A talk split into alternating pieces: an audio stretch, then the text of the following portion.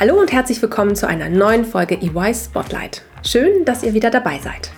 Neben unseren regulären EY Spotlight-Episoden möchten wir euch in diesem Kulturcheck ganz besondere Einblicke in die Arbeitswelt bei EY geben. Persönliche Weiterentwicklung, flexibles Arbeiten, grenzüberschreitende Projekte, multikulturelle Teams, Familienfreundlichkeit, Nachhaltigkeit, Offenheit und gegenseitiger Respekt. Das ist nur eine kleine Auswahl der vielfältigen Werte und Leistungen, die das Arbeitsumfeld bei EY prägen. Wir wollen, dass es unseren Mitarbeitenden in jeder Hinsicht gut geht. Aber wie sieht das in der Praxis aus? In dieser Reihe hören wir uns an, ob das alles nur Buzzwords sind oder wir von einer Unternehmenskultur sprechen können, die bei EY bereits gelebt wird. Seid dabei, wenn ich mit meinen KollegInnen den Check mache. Wie immer, echt und ungeschminkt und diesmal unter dem Motto EY, that's why. Hallo und herzlich willkommen zu einer neuen Folge EY Spotlight. Heute mit einem ganz besonderen Thema, die Vereinbarkeit von Job und Familie. Bei EY gibt es viele Modelle und Möglichkeiten, beides ganz wunderbar miteinander zu verbinden. Heute geht es auch darum, wie das so ist, als Mann in Teilzeit in der Steuerberatung zu arbeiten und ob das überhaupt möglich ist. Denn äh, mein Kollege Simon stand bereits zweimal vor der Entscheidung und hatte die Antworten dazu heute parat. Er ist Vater von zwei Töchtern und arbeitet als Senior Manager bei EY. Simon entschied sich bewusst für das Modell Karriere und Familie.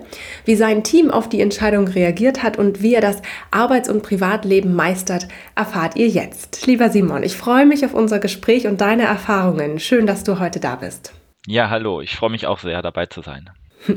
Simon, heute sprechen wir wie es, darüber, wie es wirklich ist, äh, seinen Job bei EY und die Familie unter einen Hut zu bekommen. Aber erstmal interessiert mich und natürlich die Zuhörerinnen und Zuhörer ganz besonders, wie du zu uns gekommen bist. Erzähl mal ein bisschen was von dir. Wer bist du? Was machst du bei EY? Wie bist du zu EY gekommen?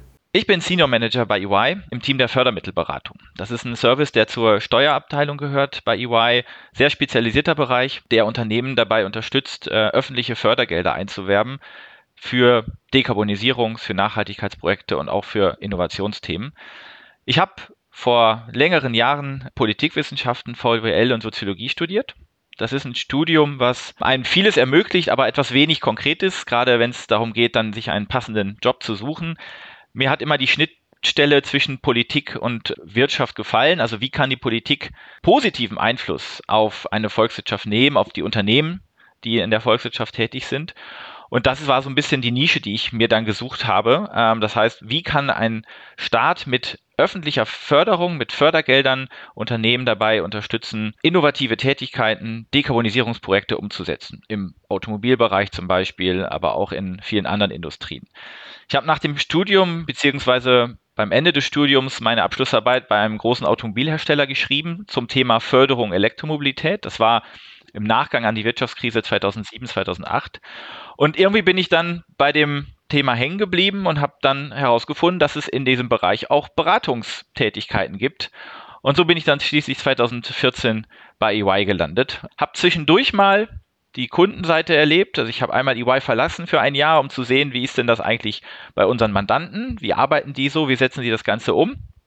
Hab dann aber nach einem Jahr gemerkt, dass mir doch etwas gefehlt hat und bin wieder zurück zu EY gewechselt und jetzt immer noch in diesem Team. Sehr schön. Und schön, dass du auch wieder zurückgekommen bist. Magst du ganz kurz noch ein bisschen ausholen, warum du nach dem einen Jahr äh, Auszeit von EY äh, wieder zurückgekommen bist? Du hast gesagt, dir hat was gefehlt. Was war es denn, was dich, was dich an EY so reizt? Es ist insbesondere das junge und dynamische Umfeld. Also unser Team ist sehr jung, viele unterschiedliche Köpfe, Politikwissenschaftler, aber auch Ingenieure, Juristen, ähm, die gemeinsam an den Thema der, der Fördermittelberatung arbeiten.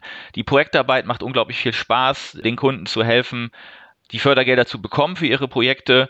Und dieses dynamische Arbeiten, das hat mir gefehlt. Ich bin durchgehend mit meinem Team in Kontakt geblieben, auch in der Zeit, in der ich dann bei der Industrie gearbeitet habe. Und so kam es dann irgendwo der Kontakt wieder zustande und die, Entscheidung von mir an einer Seite doch wieder zurückzugehen. Und die Y zum Glück hat man auch gesagt, wir nehmen dich gerne wieder, wenn du denn zurückkommen möchtest. Sehr schön. Das freut mich, Simon. Sehr gut. Du kennst unseren Podcast und du weißt, wir hm. starten immer mit einer kleinen Frage zum Warmwerden. Und ich habe dir heute eine mitgebracht. Du hast das Thema Nachhaltigkeit schon so ein bisschen angerissen in deiner Intro. Und ich würde gerne mal wissen, das Thema Nachhaltigkeit ist ja in aller Munde. Ähm, jeder versucht auch, äh, Nachhaltigkeit zu leben oder nachhaltiger zu leben. Und ähm, mich würde gerne mal interessieren, ob du versuchst, in deinem ja, Arbeitsalltag, aber auch vielleicht in deinem Privatleben, in deinem ganz normalen Alltag äh, Dinge nachhaltiger zu machen oder ähm, auch nachhaltiger zu leben. Das Thema Nachhaltigkeit ist sehr wichtig für mich in der Arbeit, weil unsere Mandanten Fördergelder brauchen, um Innovationen für nachhaltiges Wirtschaften, nachhaltiges äh, Arbeiten umzusetzen. Aber im Privat natürlich auch. Das spiegelt sich dann dabei wieder, dass man zum Beispiel versucht, weniger Fleisch zu essen beim Abendbrot oder in der Mittagspause, aber auch gerade beim Besuch von Mandanten, ich eigentlich immer versuche, den Zug zu nehmen, wenn es in Deutschland ist und es nicht irgendwie vermeiden lässt, dann bin ich lieber zwei Stunden länger im Zug, als dass ich den, das Flugzeug nehme. In den allermeisten Fällen gelingt mir das auch und man muss auch sagen, dass unsere Kunden, unsere Mandanten da auch ein verstärktes Interesse haben und auch ein Verständnis haben, dass sie sagen, klar, können wir gerne mit dem Termin eine Stunde später anfangen, wenn der Zug dann halt eine Stunde später kommt.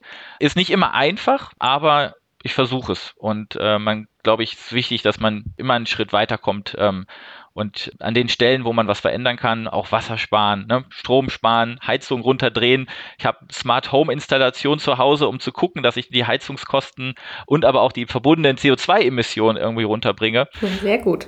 All diese Punkte versuche ich zu umsetzen, aber ich sage nicht, dass ich da perfekt bin. Es geht, geht immer noch mehr. Ja, hast du das extra nachgerüstet? Das habe ich extra nachgerüstet, ja, in der Tat. Also einmal, weil ich so ein Gadget-Fan bin. Ich mag das auch dann irgendwo auf dem Smartphone zu sehen, wie warm ist es in meiner Wohnung und wie viel CO2 habe ich jetzt potenziell eingespart. Das finde ich erstmal so ein bisschen Gamification, macht mir Spaß. Auf der anderen Seite ist natürlich auch der Effekt dahinter dann auch sichtbar, nicht nur in der Heizkostenabrechnung dann zum Schluss. Ja, großartig. Mensch, spannende Einblicke hier. Ich weiß, an wen ich mich wenden kann, äh, wenn ich auch nochmal umrüsten möchte. Sehr gut. Danke, Simon, für den spannenden Einblick. Jetzt ähm, hast du vorhin schon ein bisschen was erzählt, was du im Bereich Fördermittelberatung machst. Magst du es uns vielleicht noch mal ein bisschen näher erklären? Vielleicht an einem Beispiel oder anhand eines Projektes, an dem du gerade arbeitest? Ja, sehr gerne. Die ähm, Möglichkeiten, die staatliche Stellen, das können jetzt zum Beispiel die Bundesregierung, aber auch Landesregierung, aber auch die Europäische Kommission sein, die diese Institutionen zur Verfügung stellen, um Unternehmen zu unterstützen und anzureizen, in innovative Technologien, innovative Lösungen aber halt auch insbesondere in das Thema Nachhaltigkeit und Dekarbonisierung zu investieren, sind sehr vielfältig. Das ist für viele Unternehmen nicht immer so einfach zu verstehen, welche unterschiedlichen Instrumente und Fördertöpfe gibt es, was muss ich dafür tun, um diese Fördergelder zu bekommen für meine Projekte als Unternehmen. Und wir versuchen auf der einen Seite einmal die Unternehmen durch diesen Dschungel so ein bisschen zu führen, dass wir erstmal verstehen, was sind konkret deren Bedürfnisse, ihre Innovationsstrategie, aber auch ihre Dekarbonisierungsstrategie und wir dann matchen mit den vorhandenen und auch erwartbaren Förderoptionen und Förderprogrammen, die es gibt. Wir helfen dann also so ein bisschen den Dschungel zu lichten und den konkret zu sagen, welche Töpfe gibt es und dann im nächsten Schritt aber auch zu sagen, was muss das Unternehmen dann mit unserer Hilfe im besten Fall dafür tun, um diese Fördergelder zu bewerben? Denn es reicht nicht einfach nur bei der Politik anzuklopfen und zu sagen, ich hätte jetzt gerne ein bisschen Geld für meine Dekarbonisierungsstrategie, sondern man muss als Unternehmen sehr klar beschreiben, was sind die Projekte, was sind die Maßnahmen, die ich umsetzen möchte. Ein ganz aktuelles Beispiel, und das beschäftigt unser Team, seit zwei Jahren sehr intensiv ist das ganze Thema Wasserstoff. Wasserstoff hat einen enormen Impact, ähm, einmal in einem Mobilitätsbereich, Wasserstoffautos, Wasserstoffzüge, aber noch viel mehr eigentlich in der verarbeitenden Industrie, im Stahlbereich, im Chemiebereich.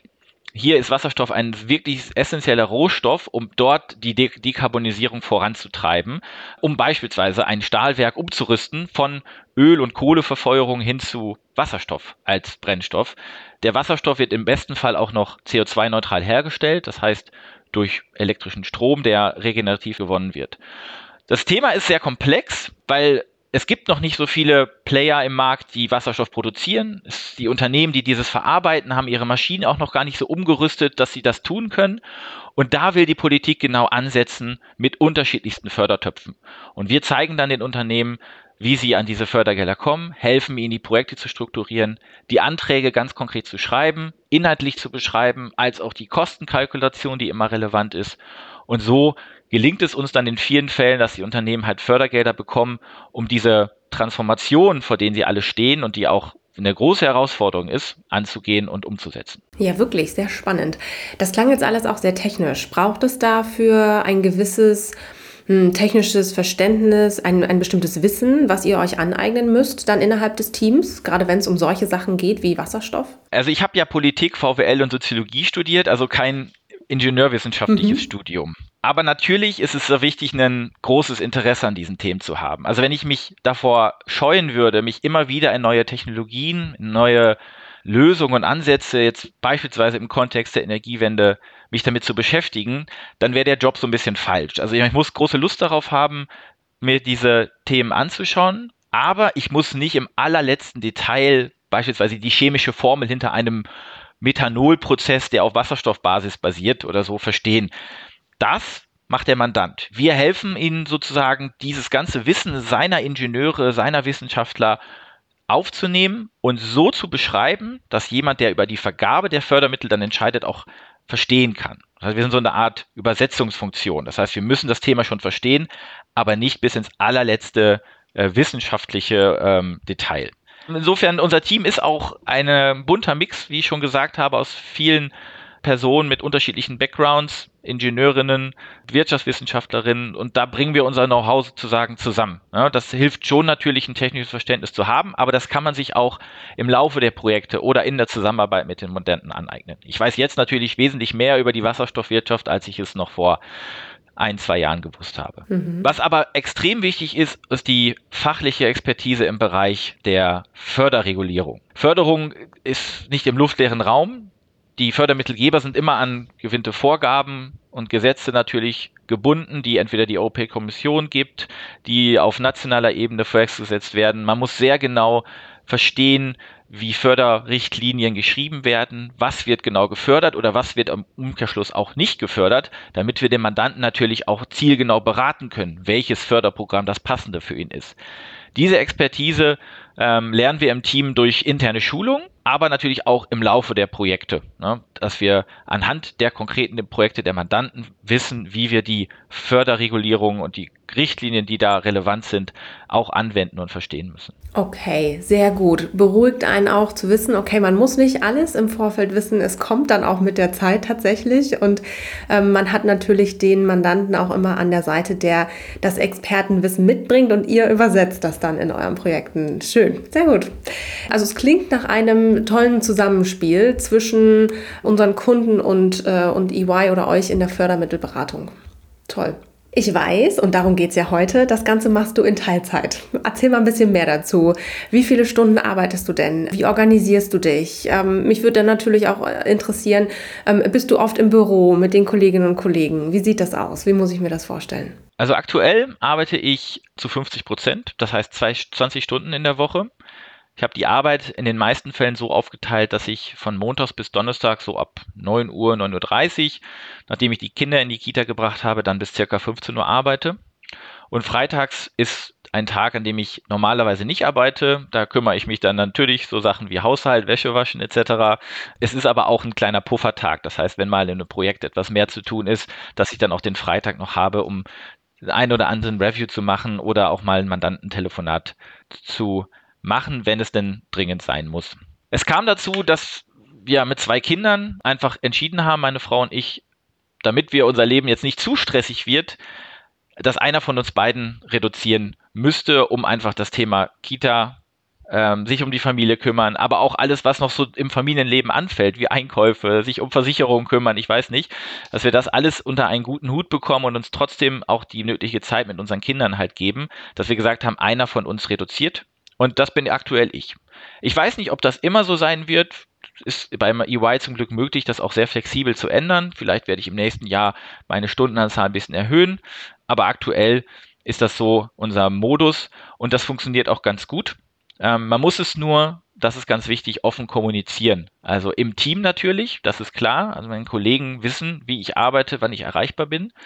Großes Vertrauen seitens unserer Partnerin, aber auch den Kunden gegenüber. Ne? Den muss ich auch gerade beim Start zum Projekt sagen, wie denn meine Arbeitszeiten eigentlich sind. Da ist das Verständnis auch in den allermeisten Fällen da.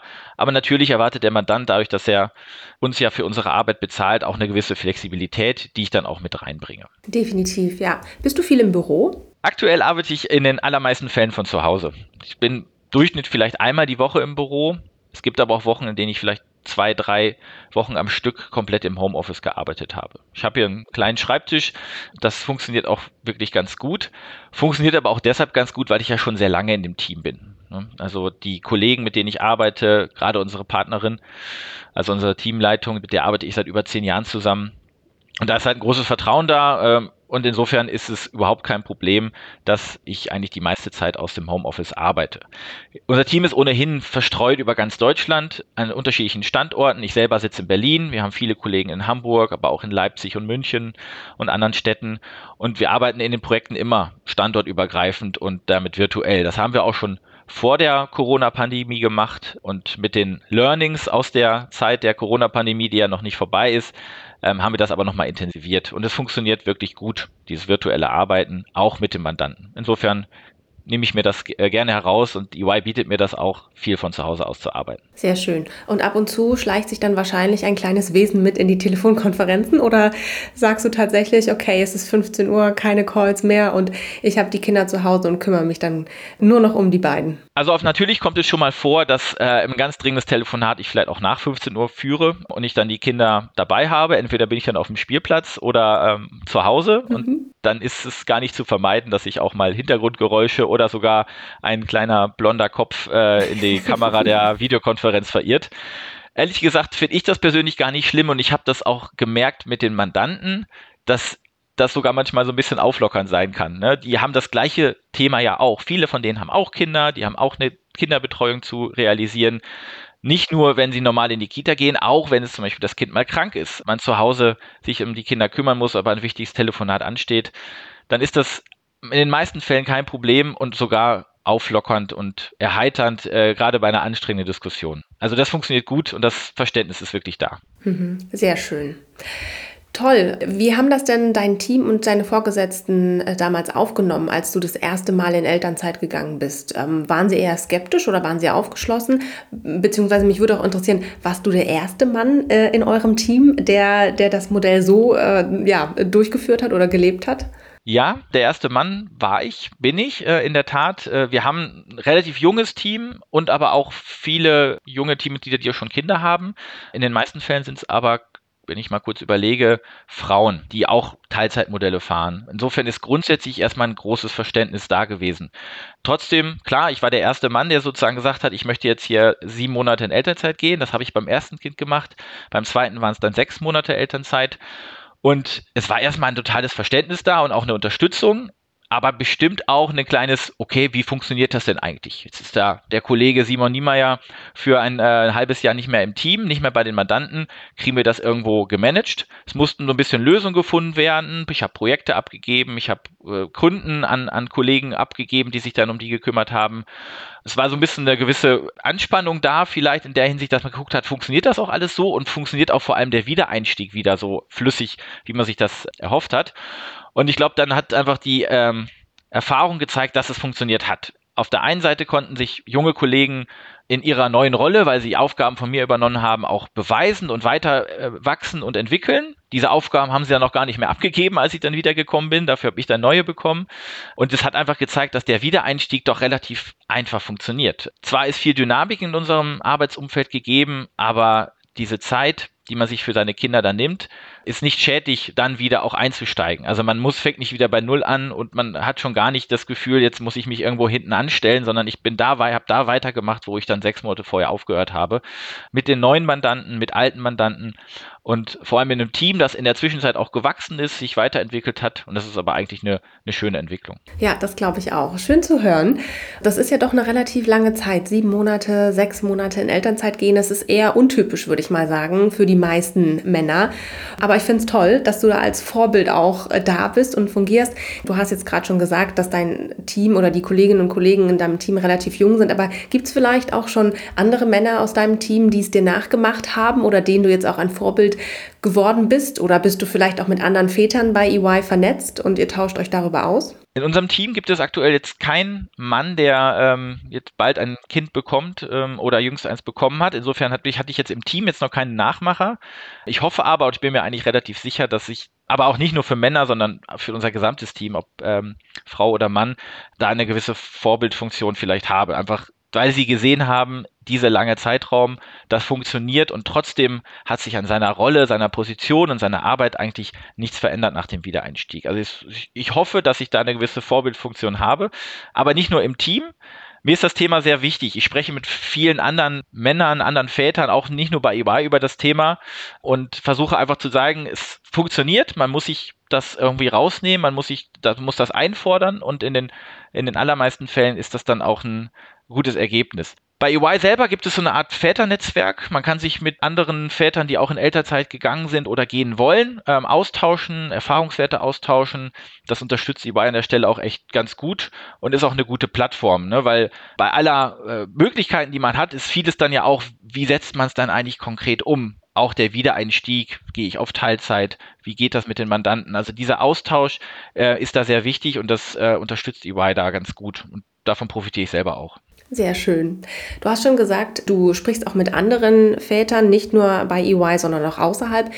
Gibt es denn auch ähm, aus deinem privaten Umfeld Momente, wo du gemerkt hast, mm, da wird jetzt nicht so offen mit dem Thema umgegangen oder da gibt es vielleicht auch mal Kritik oder Vorurteile zu dem Thema, dass du auch stärker in Elternzeit gehst, dich stärker um die Kinder kümmerst, deine Frau natürlich auch ähm, Karriere macht. Also gibt es da kritische Stimmen auch mal zu eurem Modell? Ich glaube, es ist am Anfang erstmal ein interessiertes Zuhören und ein interessiertes sich anschauen und fragen, okay, wie macht ihr das denn das? Also meine Frau und ich zusammen, wir verstehen uns da irgendwie schon als, als Team. Auch diese Entscheidung, wie wir jetzt aktuell die Arbeitszeit aufgeteilt haben, meine Frau arbeitet 100 Prozent, ich 50, haben wir ja zusammen gefällt. Ich glaube, das ist schon ein interessiertes Nachfragen, aber auch begründet aus der Tatsache, dass bei einigen Unternehmen das in der Kultur vielleicht noch nicht so angekommen ist. Ich kenne aus einem Gespräch mit einem Bekannten, der auch, bevor sein erstes Kind geboren wurde, auch überlegt hat, in Elternzeit zu gehen, aber die Befürchtung geäußert hat, dass er dann ähm, Abstriche machen müsste bei seiner Karriereentwicklung weil er einen Vorgesetzten hat, das in dem Fall war es auch ein Mann, aber es muss ja nicht immer ein Mann sein, der dann zumindest hat durch die Blume hat scheinen lassen, wenn du jetzt lange raus bist, dann müssen wir mal sehen, was wir mit dir machen, wenn du wiederkommst. So. Das ist natürlich etwas, was einen so ein bisschen dann Kopfzerbrechen bereiten kann. In dem Fall versuche ich dann so ein bisschen zu ermutigen, zu sagen, okay, dann bist du wahrscheinlich auch der Erste in eurem Team, der das machen möchte, auch eine längere Zeit in Elternzeit gehen, nicht nur ein oder zwei Monate. Und wenn dein Chef da vielleicht Bauchschmerzen hat oder vielleicht sogar Probleme sieht, dann musst du ihm eigentlich zeigen, dass diese völlig unberechtigt sind und es dann einfach trotzdem machen. Im Umkehrschluss, wenn es dann trotzdem dazu kommt, dass jemand beruflich Einschnitte machen muss äh, in seiner Karriere, weil er halt so lange in Elternzeit gegangen ist, dann sollte man sich vielleicht überlegen, ob das denn der richtige Arbeitgeber ist. Da bin ich auch ganz offen, weil ich finde, dieses Umfeld ist auch eine zentrale Aufgabe eines Arbeitgebers, es zu ermöglichen, dass Mann und Frau, egal welchen Geschlechts es sich unabhängig voneinander und aber auch gemeinsam entscheiden können, wie teilen wir denn eigentlich unsere Kindererziehung, wie teilen wir uns die Elternzeit auf. Und wenn das nicht gegeben ist, ist es für mich auch ein Grund zu sagen, dieser Arbeitgeber ist halt noch nicht in der aktuellen Zeit angekommen. Sehr schön. Ja, finde ich ähm, eine sehr gute Einstellung und ähm, ich hoffe, deine Worte ermutigen auch noch mehr Männer, äh, diesen äh, Weg zu gehen und diese wertvollen Erfahrungen auch mit ihren Kindern zu sammeln.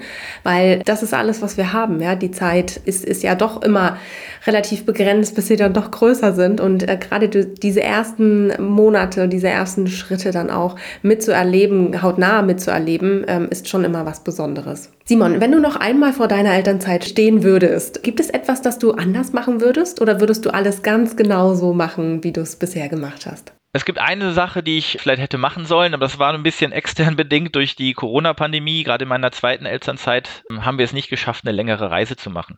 Ähm, das wäre eigentlich total super gewesen. Mit beiden Kindern zusammen. Die eine war dann schon vier, die andere halt dann gerade auf die Welt gekommen.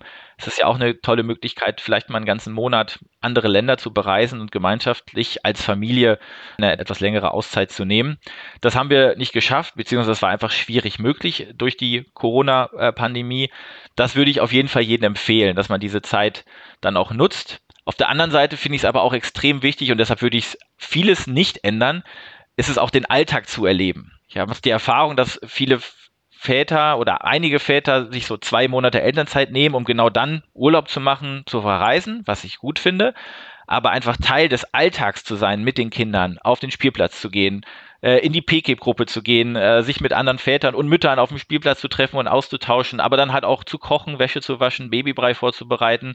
All das ist ja auch Teil des Alltags und genau wichtig, dass das eigentlich beide Elternteile auch erleben, damit sie auch ein gegenseitiges Verständnis entwickeln. Und deshalb würde ich den Großteil genauso wieder machen. Sehr schön, das klingt gut. Simon, eine letzte Frage. Hast du denn einen Wunsch für die Zukunft? Also ich würde wünschen, dass wir diesen Weg halt noch einen Schritt weitergehen, weil das ist, finde ich, auch ein extremer Beitrag zu dem Thema Gleichberechtigung. Also es sollte eigentlich völlig egal sein, ob jetzt ein Mann oder eine Frau für sieben, acht oder neun Monate in Elternzeit gehen. Das sollte immer abhängig sein von dem Familienmodell und natürlich auch von den Berufen, die die jeweiligen Ehepartner machen. Auch bei gleichbeschäftigten äh, Ehen sollte das genauso der Fall sein. Und dass man dann genau guckt, was ist für die Familie und für das Kind das Beste und dass der Arbeitgeber ohne mit Blick auf das Geschlecht sagt, na klar, gehst du acht, neun oder zehn Monate in Elternzeit. Wir unterstützen das und wir unterstützen vor allem dann wieder deinen Eintritt in unser Team. Das ist manchmal so, dass es bei Frauen immer noch viel eher akzeptiert wird, mal für eine längere Zeit in Elternzeit zu gehen, sich um die Kinder zu kümmern, als es bei Männern der Fall ist. Wie gesagt, das ist ein Weg, da sind wir auf der richtigen Richtung. Also ich hoffe einfach, dass ich bei EY, aber auch bei vielen anderen Unternehmen immer mehr Männer dazu trauen und dazu übergehen, längere Auszeiten zu nehmen im Sinne von Elternzeit und auch in Teilzeit zu arbeiten, weil das für sie, glaube ich, ein Gewinnbring ist, weil sie mehr aktiv an der Entwicklung ihrer Kinder teilnehmen, aber gleichzeitig natürlich auch den Frauen ermöglicht, wieder schneller in den Beruf zu gehen und Karriere zu machen, genauso wie sie das auch machen wollen. Sehr schönes Schlussplädoyer, Simon. Vielen herzlichen Dank. Und unsere Zeit ist auch schon wieder rum. Deshalb äh, vielen, vielen Dank für deine Offenheit, für diesen Einblick in ja, deine, deine Vaterschaft. Es ist wirklich schön zu sehen, dass auch Väter sich die Zeit für die Familie nehmen und du als tolles Vorbild da auch ja, ganz vorne mit äh, vorangehst. Und natürlich auch umso schöner, weil du mm, wenn auch nur ganz kurz, ne? aber äh, du bist ein Boomerang ähm, und du bist zurückgekommen und du hast deinen Weg wieder zu EY zurückgefunden. Und ähm, ja, deine Karriere hier fortgesetzt hast. Ähm, wirklich toll äh, zu sehen. Vielen Dank für die Einblicke und ich wünsche dir und deiner Familie alles, alles Gute und ähm, wir hören uns sicherlich ganz bald wieder. Danke dir, Simon. Danke auch. Vielen Dank. Tschüss. Ciao.